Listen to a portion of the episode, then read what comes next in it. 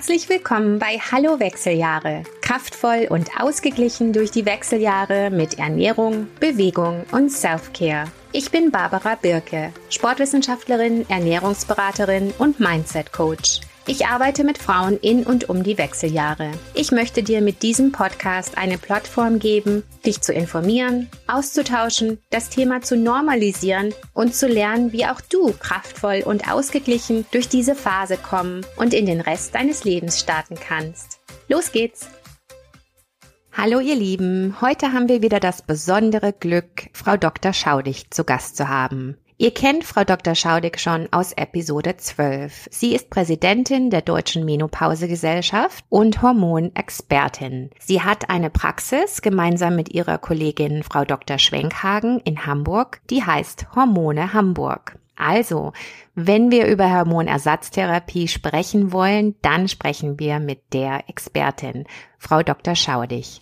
Freut euch auf ein sehr spannendes Gespräch.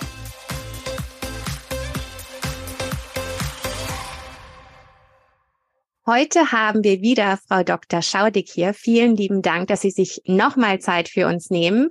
Und heute geht es um das wichtige Thema Hormonersatztherapie. Das ist ja ein sehr, wie soll man sagen, umstrittenes Thema, etwas, was, wo es viele polarisierende Ansichten gibt. Und es ist ja so, dass vor dieser WHI-Studie 2002 war das, glaube ich, 37 Prozent der deutschen Frauen Hormonersatztherapie eingenommen haben. Dann kam diese Studie raus und wurde sehr groß aufgeblasen, was es alles an Risiken gibt. Und dann haben quasi erstmal alle aufgehört. Und jetzt sind wir, glaube ich, letztes Jahr bei 6,4 Prozent Prozent der Frauen Stimmt das? Ja, mhm, stimmt. Also zumindest muss man sagen, das sind die, das sind die Daten der Techniker Krankenkasse, die einfach geguckt haben, wer von den Frauen zwischen 45 und ich glaube 60 war es, wie viele Prozent erhalten eine Hormontherapie und es waren eben etwas über sechs Prozent. Da gibt es sicherlich eine Dunkelziffer. Das sind die Frauen, die zu Anti-Aging-Experten gehen und die dann irgendwelche Magistralrezepturen bekommen. Es sind sicherlich, äh, da kommen wir vielleicht auf maximal zehn Prozent. Mehr sind es nicht im Moment, würde ich so sehen. Okay. Wie ist das mit dem Thema aus Ihrer Sicht? Also 2002 gab es quasi diesen starken Stopp auf einmal. Ne? Vorher war es ja quasi was, was jede Frau, die Probleme hat, genommen hatte. Und dann gab es diesen Stopp und jetzt geht's wieder bergauf. Wie ist das Thema aus Ihrer Sicht im Moment? Frauen sind immer noch sehr verunsichert, was das Thema betrifft. Ja, die Frauen sind immer noch verunsichert und die Ärztinnen und Ärzte sind auch noch sehr verunsichert. Das muss man in dem Zusammenhang einfach unbedingt auch sagen. Wenn man jetzt aber nochmal retrospektiv geht, so ein bisschen finde ich, ist es wie so ein Pendel, was so hin und her schwenkt. Vor der WHI-Studie war das Pendel eindeutig auf der Pro-Seite, also für eine Hormontherapie. Da gab es sogar Experten, die gesagt haben, es ist ein Kunstfehler, den Frauen keine Hormone zu geben. Also man hat im Grunde genommen das sehr kritiklos auf die Frauen ausgeschüttet. Dann kam die WHI-Studie, dann schlug das Pendel in die komplett andere Richtung. Also da gab es Leute, die hätten am liebsten einen Totenkopf auf jeder Hormonpackung gemacht, was auch maßlos übertrieben war. Und wir sind irgendwo jetzt in der Mitte. Wenn wir uns überlegen, wie viele Frauen vor eben vor 20 Jahren vor der DHI-Studie Hormone genommen haben, nämlich diese 37 Prozent. Da muss man sagen, es waren ja nie 100 Prozent. Ja? Und wenn man sich überlegt, wie viele Frauen haben einen hohen Leidensdruck, da kann man sagen, das ist ungefähr ein Drittel und das deckt sich ja fast komplett mit diesen 37 Prozent. Vielleicht waren bei den 37 Prozent auch welche dabei, die das nicht unbedingt gebraucht hätten, wo der Doktor gesagt hat, ah, nehmen Sie es mal, tut Ihnen gut. Kann schon sein. Und da gab es sicherlich auch welche, die gelitten haben und keine Hormone genommen haben. Aber ich würde mal sagen, das ist schon eine ganz gute Hausnummer, dieses gute Drittel. Und jetzt frage ich mich, wenn nur sechs Prozent der Frauen Hormone nehmen oder mein, sei es zehn Prozent, was macht, was passiert denn mit diesem Rest dieses Drittels? Die leiden stark. Die sehe ich jeden Tag in der Praxis.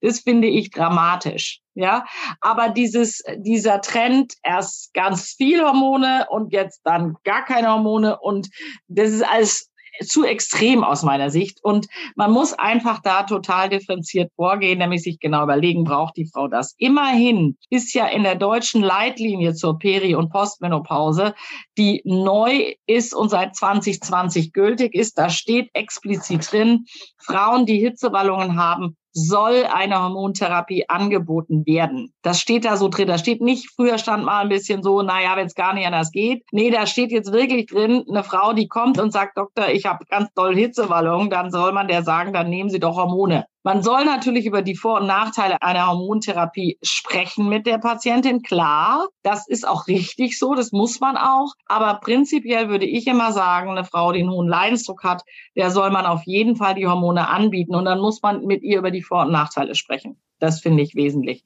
Ich würde nicht jemanden, der gar keinen Leidensdruck hat, jetzt Hormone aufschwatzen. Entschuldigung, wenn ich das so sage. Das halte ich einfach nicht für indiziert. Man muss aber dann, wir haben in der letzten Folge darüber gesprochen, dass sich ein Hormonmangel auf Herz und auf den Knochen auswirken kann.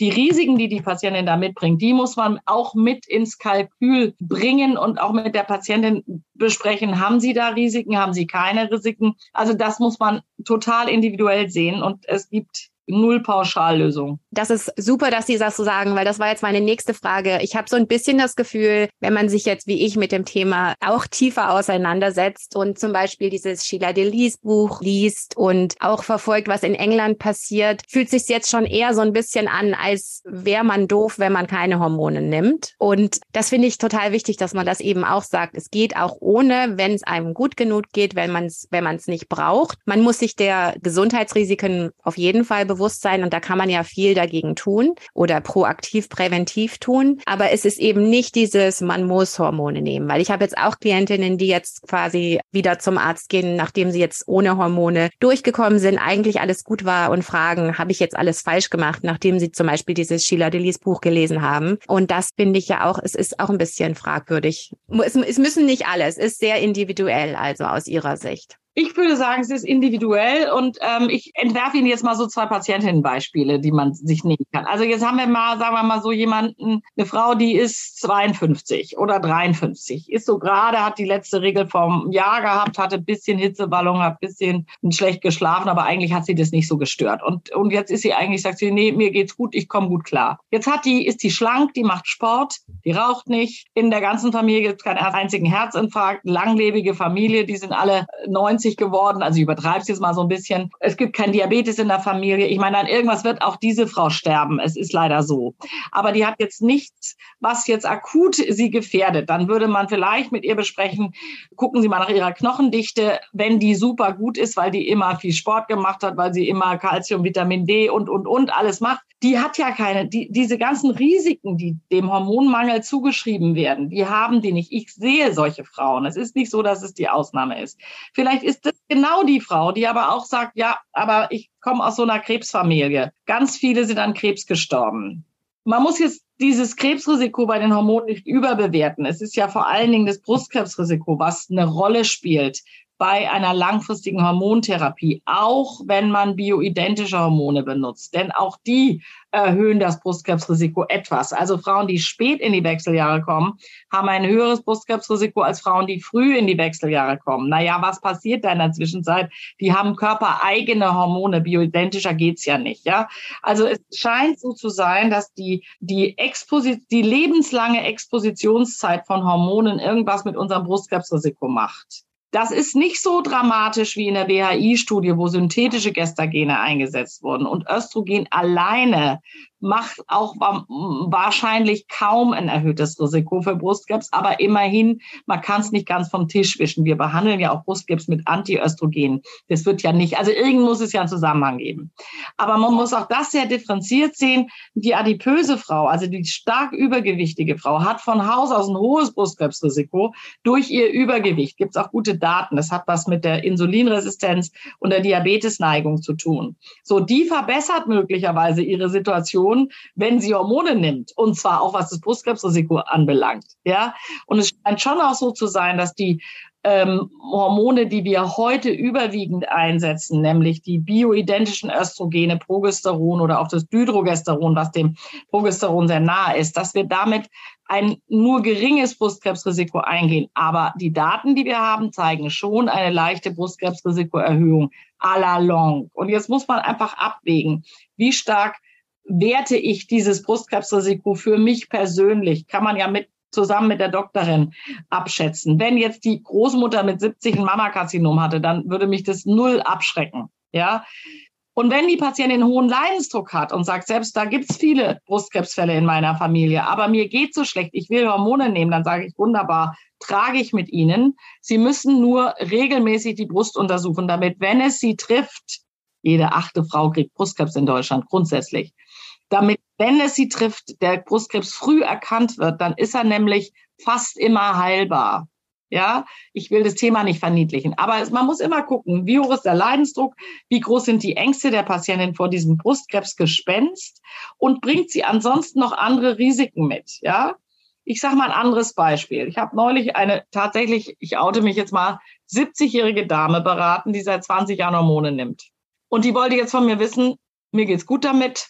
Ich möchte die eigentlich nicht absetzen. Was soll ich machen? Also normalerweise würde man sagen, also ehrlich gesagt, mit 70 brauchen Sie es nicht mehr. Setzen Sie es mal ab und gucken, wie es Ihnen geht. Nun hatte die aber die besondere Situation, dass alle Frauen in der Familie eine schwerste Osteoporose hatten. Wirklich alle. Die Patientin selber hatte eine gut, relativ gute Knochendichte, weil sie ja seit 20 Jahren Hormone nimmt. Also die war eigentlich an der Studie. Jetzt könnte man nochmal sagen, okay, Sie haben jetzt schon 20 Jahre was getan für den Knochen, lassen Sie es. Jetzt kommt aber ein anderer Aspekt hinzu und deswegen sage ich, es ist individuell so unterschiedlich.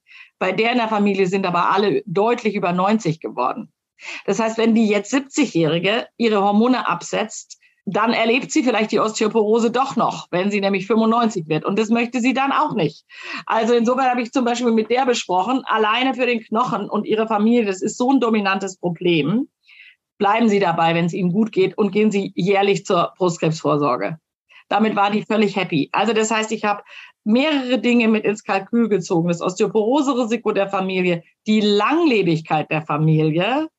Und da muss man einfach immer abwägen, was ist für mich persönlich der entscheidende Punkt. Ja, sehr komplexes Thema. Ich hatte jetzt eine Klientin, die hat, ähm, der geht super, alles gut, hat aber ein Osteoporose-Risiko und hat jetzt deshalb überlegt, ob sie Hormone anfangen soll, nur aus dem Osteoporose-Risiko-Grund. Also es ist wirklich ein komplexes Thema mit vielen Elementen, die man sich angucken muss. Ne? Ja, ja, und wissen Sie, der Punkt ist, die Osteoporose wird, wenn keine Hormone eingesetzt werden, erst behandelt, wenn die tatsächlich eine hohe Knochenbruchrisiko hat. Also es gibt genaue Daten, wenn ihr Knochenbruchrisiko in den nächsten zehn Jahren mehr als 20 Prozent ist, dann wird spezifisch behandelt, zum Beispiel mit Bisphosphonaten oder anderen Dingen. Nur ich denke dann immer, soll ich jetzt erst warten, bis der Knochen so schlecht ist oder soll ich direkt auch im Sinne der Prophylaxe Hormone geben? Und ich würde jemanden, der in so einer Situation ist und sagen wir mal Anfang 50 und schon eine schlechte Knochendichte hat, da würde ich, wäre ich eher großzügig eine Hormonbehandlung zu machen. Natürlich mit Methoden, die möglichst wenig risikoarm sind. Also Östrogene über die Haut. Da haben Sie kein Thromboserisiko, kein Schlaganfallrisiko. Also mit Gel oder Pflaster oder Spray. Das ist ja noch was, was man bedenken muss. Ja, äh, also da minimieren wir diese Gefäßrisiken zum Beispiel. Wenn jetzt jemand aber kommt, der überhaupt null Gefäßrisiko hat, kann ich auch Östrogene schlucken lassen. Also das ist wirklich individuell, ähm, individuell zu sehen. Fand ich übrigens beim, ähm, beim Jahreskongress der Deutschen Menopausegesellschaft, da gab es ja auch diesen Vortrag über Osteoporose, ähm, wo am Ende dann ähm, Bewegung und Ernährung als ein, eine Richtung, wie man eben das Osteoporose-Risiko ähm, drastisch senken kann, besprochen wurde. Da war ein Kollege von Ihnen, mit dem ich mich dann noch länger unterhalten habe, wo wir uns über Plyometrics, also das Springen und Krafttraining und wie sich das auf die Knochendichte auswirkt, ähm, unterhalten habe. Das fand ich sehr spannend, dass er dass er auch Springen empfohlen hat, ähm, was ja wirklich ein sehr ähm, sportspezifisches Thema ist, ähm, aber hat eindeutig sehr guten guten Einfluss auf die Knochendichte diese Belastung, ne? Vor allem diese ja, Scherbelastung auch. Ja, ja, da gibt ja. es eben auch spezifische Gymnastiken. Ne? Also es ist nicht nur irgendeine, sondern man muss da auch spezifisch dran arbeiten. So ein paar Fragen, die, die jetzt schon, schon ein bisschen vorkamen. Also erstmal Applikationsform, haben Sie gesagt, durch die Haut ist prinzipiell hat weniger Risiken als oral ja. einnehmen. Ne? Mhm. Und dann ähm, das, wann fängt man an? Es gibt ja auch verschiedene, ähm, also habe ich jetzt verschiedene Point of Views gelesen, dass man innerhalb der fünf Jahre von, von dem Zeitpunkt der Menopause unbedingt anfangen muss, sonst ist es zu spät und so weiter.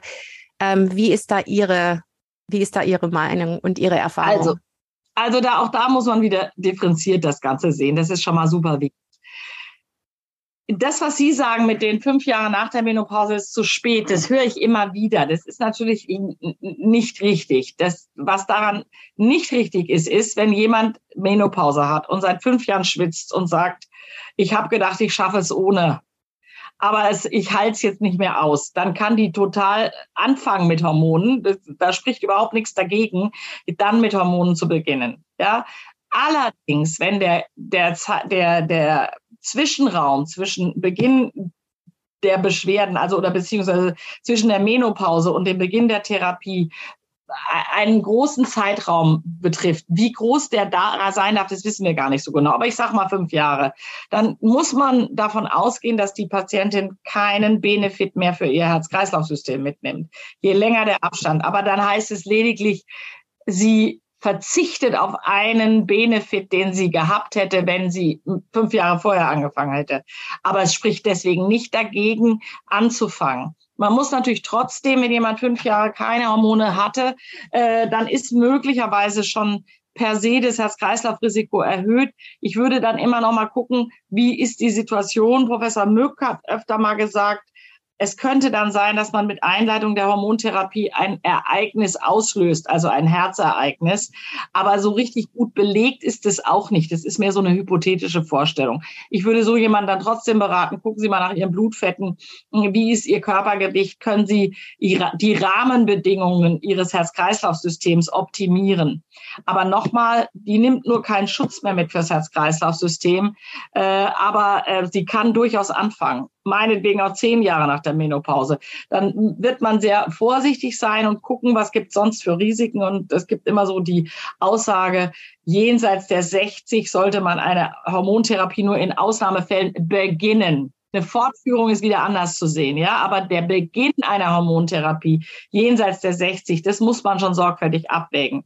Aber auch das hängt wieder davon ab, wie lange ist die Patientin schon menopausal. Ja, also wenn die bis 59 geblutet hat und jetzt mit 60 sagt sie, jetzt will ich aber doch Hormone, ja, dann ist, ist sie eine andere ja. Kandidatin als die, die mit 51 die letzte Blutung hatte. Also wie wir hören, das ist kein Thema, wo wir irgendwelche Standardsaussagen treffen können, nein, sondern es leider ist sehr, nein. Muss ja. immer im Einzelfall gucken. Ja, also es ist wirklich sehr entscheidend, dass man da einen Arzt, eine Ärztin an seiner Seite hat, die sich da extrem gut auskennt.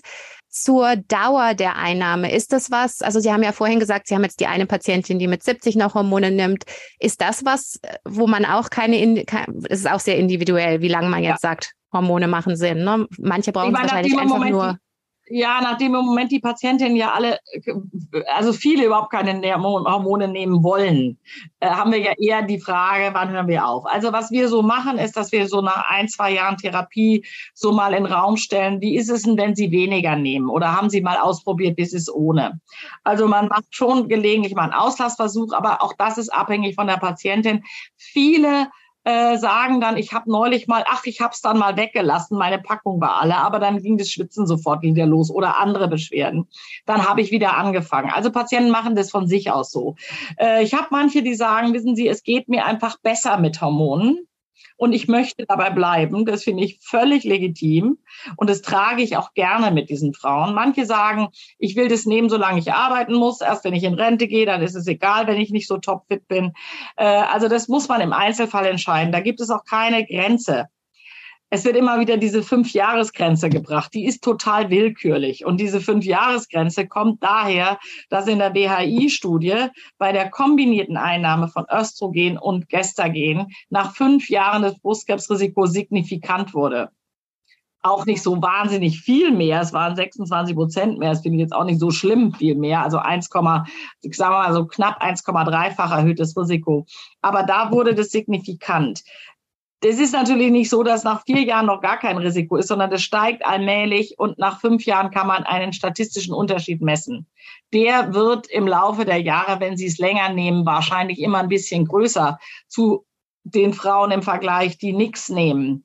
Aber es ist letztlich immer eine individuelle Entscheidung, Frau Birke. Also insofern, äh, ich habe ich habe Frauen, die nehmen seit 20 Jahren Hormone und die sagen, ich will darauf nicht verzichten.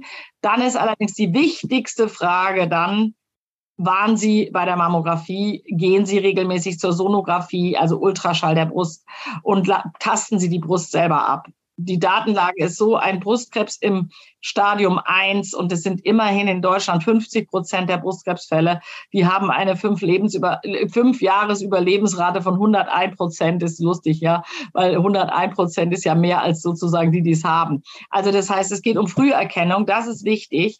Und ab 60, weil da die Thrombose- und Schlaganfallrisiken stärker steigen, ab 60 würde ich immer umstellen auf eine Östrogengabe über die Haut. Also wenn die Patientin bis dahin noch geschluckt hat, spätestens dann sage ich, Sie, jetzt stellen Sie mal um auf äh, eine Applikation von Östrogenen über die Haut. Also zusammenfassen kann man sagen, wenn man, wenn man das zusammenfassen kann, Hormone sind nicht so, wie wir das seit der WHI-Studie ähm, gehört haben, bringen uns um und sind gefährlich, sondern man kann durchaus Hormoneingabe ähm, erwägen und mit einer super Ärztin wie Ihnen an der Seite zum Beispiel ist das gar kein Problem, aber ist ein sehr, sehr individuelles Thema und ist einfach nicht was, was man nach dem Gießkannenprinzip entscheidet. Es muss auch nicht sein, man muss sie auch nicht nehmen. Ähm, also es ist wirklich, es kommt wirklich drauf an, wie es einem geht und wie man sich versorgt fühlt. Noch ein Thema, was ich ganz kurz ähm, einfach für unsere Hörerinnen nochmal sagen wollte. Ich erlebe immer wieder, dass Frauen zu mir kommen, die ähm, Östrogen einnehmen ohne Progesteron und noch eine Gebärmutter haben. Das ist nicht was, was sein sollte, richtig? Nein, auf gar, auf gar, gar, gar, gar keinen Fall. Das ist ab, da sind auch alle Experten weltweit einig. Wenn Frauen über einen längeren Zeitraum Östrogene alleine nehmen, dann baut sich immer die Gebärmutterschleimhaut ein bisschen auf, auf, auf und irgendwann kann das kippen und dann entsteht ein Karzinom da drauf. Und dieses Risiko ist tatsächlich acht bis zehnfach erhöht bei langjähriger Östrogen Monoeinnahme. Und wir sehen die selten, diese Frauen, aber wir sehen sie, die das machen oder auch Frauen, Ärztinnen und Ärzte, die das auch so begleiten und sagen, ja, wir gucken dann immer im Ultraschall die Gebärmutter an. Das würde ich tatsächlich auf keinen Fall machen. Solange eine Gebärmutter da ist, muss man ein Gelbkörperhormon dazugeben. Und naja, dann nehmen viele jetzt das natürliche Progesteron. Ich finde auch das Dydrogesteron gut. Da muss man vielleicht noch auf eins achten. In der deutschen Leitlinie zum Gebärmutterschleimhautkrebs steht drin, dass bei längerer Anwendung von Progesteron und Dydrogesteron über fünf Jahre man keinen sicheren Schutz der Gebärmutterschleimhaut hat. Das würde ich so nicht unterschreiben. Ich würde aber die Dosis wahrscheinlich ein bisschen höher wählen, als sie gelegentlich äh, empfohlen wird. Ja, also das, also wir, ich, ich dosiere das einfach höher, in, seit ich diese Daten kenne. Aber im Prinzip ist es so in Ordnung. Okay, alles klar. Vielen lieben Dank. Noch ein abschließendes Thema, was mir wichtig ist. Ich habe immer so das Gefühl oder höre das auch öfter von Frauen, die zu mir kommen, dass sie meinen, weil ich mich um gesunde Lebensführung kümmere und ähm, auf dieses Thema eben fokussiere, dass ich komplett gegen Hormone sind. Und es ist absolut nicht so, sondern ich bin sehr interessiert an dem Thema und halte das für super wichtig für Frauen, wenn man mit Lebensführung nicht weiterkommt, dass man eben nicht leiden muss. Es ist ja immer dieses, wir haben so ein bisschen dieses Ding, ne, dass wir als Frauen halt leiden können und da durch müssen. Und das ist ja wirklich absolut was, wo wir uns in der Mitte treffen können. Es ist nicht polarisierend, entweder du machst gesunde Lebensführung oder du machst Hormone, sondern optimal wäre ja beides, oder? Oder vor allem ja, die gesunde Lebensführung und ja, dann die Hormone dazu. Ja. Sehr schön. Dann haben also wir ja. völlig bei Ihnen. Also äh, ideal ist, also ich persönlich finde, dass in, einer, in diesem Lebensabschnitt um die 50 sollte man grundsätzlich auch mal seine Lebensführung, seine Lebensperspektive überdenken und sich überlegen, was kann ich für mich tun, damit ich gesünder alt werde. Und da gehört natürlich Lebensstil, Ernährung, Sport und auch das, was Sie ja machen, Stressmanagement, ja, und auch äh, hier, ich finde auch diese Programme Mind Mindfulness-Based Stress Reduction super gut, ja. Also das sind tolle Programme mm, und äh, das äh, auch an seinem Gewicht arbeiten und an seinen Ernährungs- und Lebensgewohnheiten arbeiten. Das finde ich ein super gutes Tool. Und ob man Hormone braucht oder nicht, finde ich, muss abhängig gemacht werden vom Leidensdruck. Und wenn man das dann noch kombiniert mit diesen Dingen, die wir gerade schon gesagt haben, dann ist es, glaube ich, optimal. Aber ich bin auch völlig bei Ihnen. Wenn jemand leidet, dann soll er was machen. Und heute kann man den Frauen helfen. Und dieses stumm vor sich hinleiden halte ich für Quatsch. Und ich sage jetzt mal so, ich sehe eben auch Frauen, die sich vielleicht ursprünglich sträubten gegen eine Hormonanwendung, dann besprechen wir das und dann steigen die ein mit Hormonen. Und die kommen auch manche mit der Aussage, ich bin ein neuer Mensch. Ja, ich sehe das auch immer wieder, dass die sagen, das hätte ich ja nie gedacht, dass die Hormone so einen Unterschied machen. Also das finde ich, darf man auch ruhig zulassen und ausprobieren, äh, aber man muss es nicht. Da bin ich auch völlig bei Ihnen. Es gibt überhaupt kein Muss, sondern man muss individuell abwägen. Und diese, wissen Sie, und wir haben das ja auch schon gesagt, Hormone schützen auch vor Diabetes zum Beispiel. Also wenn ich jemand habe, der da hohe Risiken hat äh, und auch für alle diese anderen Dinge, dann bin ich einfach großzügiger mit der Hormongabe und sage eher, wissen Sie was, wenn ich ehrlich bin, ich würde was nehmen an Ihrer Stelle. Aber wenn es diese Risiken alle nicht gibt und die Patientin mit Lifestyle und, und äh, Ernährung gut klarkommt, dann braucht sie nichts. Also es ist immer individuell. Super. Vielen Dank für dieses super Gespräch. Noch irgendwelche letzten Worte, die Sie gerne an die Frauen da draußen richten wollen? Ja, der, das ist eine, eine, gute Frage. Also ich glaube, das wichtige Wort ist nochmal, äh, achten Sie auf sich, überlegen Sie mit 50 mal, was kann ich an meinem ganzen Umfeld ändern lassen Sie sich nicht beeinflussen von Ideologien, sei es den Ideologien, du musst da durch, stell dich nicht so an, sind deine Großmutter auch durchgekommen ohne Hilfe, aber genauso umgekehrt den Ideologien, du musst unbedingt Hormone nehmen. Ich glaube, jede Frau für sich muss entscheiden, was ist mein Weg und das muss man auch mit der Frau zusammen irgendwie versuchen rauszufinden. Wir können ihr Hilfestellung geben. Wir haben ja auch noch gar nicht über pflanzliche Sachen gesprochen.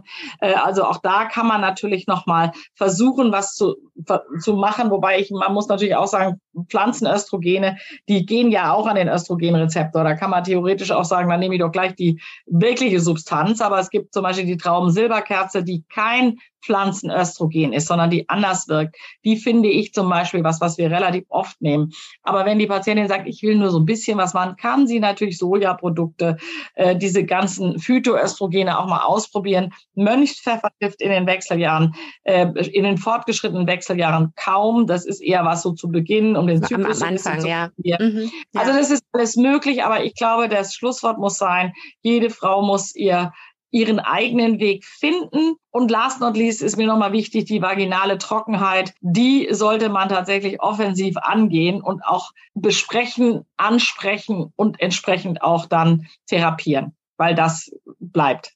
Vielen Dank dafür. Das ist ein extrem wichtiges Thema. Vielen lieben Dank für Ihre Zeit. Es war mal wieder ein super Gespräch und bis bald hoffentlich. Ja, ich danke Ihnen, dass ich die Chance habe für diesen Podcast, Frau Birke. Alles Gute Ihnen auch. Tschüss. Ihnen auch. Tschüss.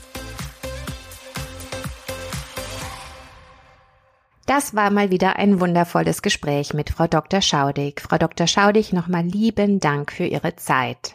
Was aus meiner Sicht besonders schön und wichtig war, wie ihr euch vorstellen könnt, ist, wie oft erwähnt wird, wie wichtig gesunde Lebensführung ist. Ernährung, Bewegung und Self-Care und wie viel man machen kann, um nicht nur das Wohlbefinden in den Wechseljahren zu optimieren, sondern auch, um präventiv gegen all diese gestiegenen Gesundheitsrisiken tätig zu werden.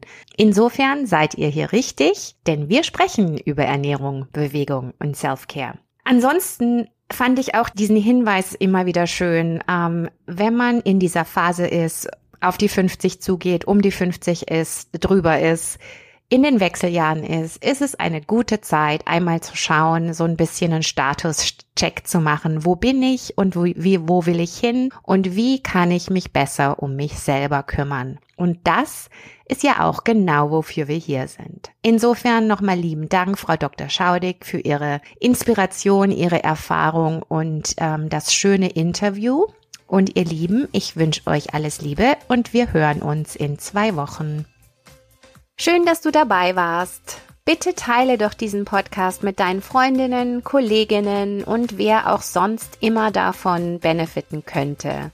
Es hilft uns und es hilft den Frauen und insofern teile bitte immer gerne. Mach einfach einen Screenshot und teile in deinen Stories und verlinke auch gern zu meinem Podcast.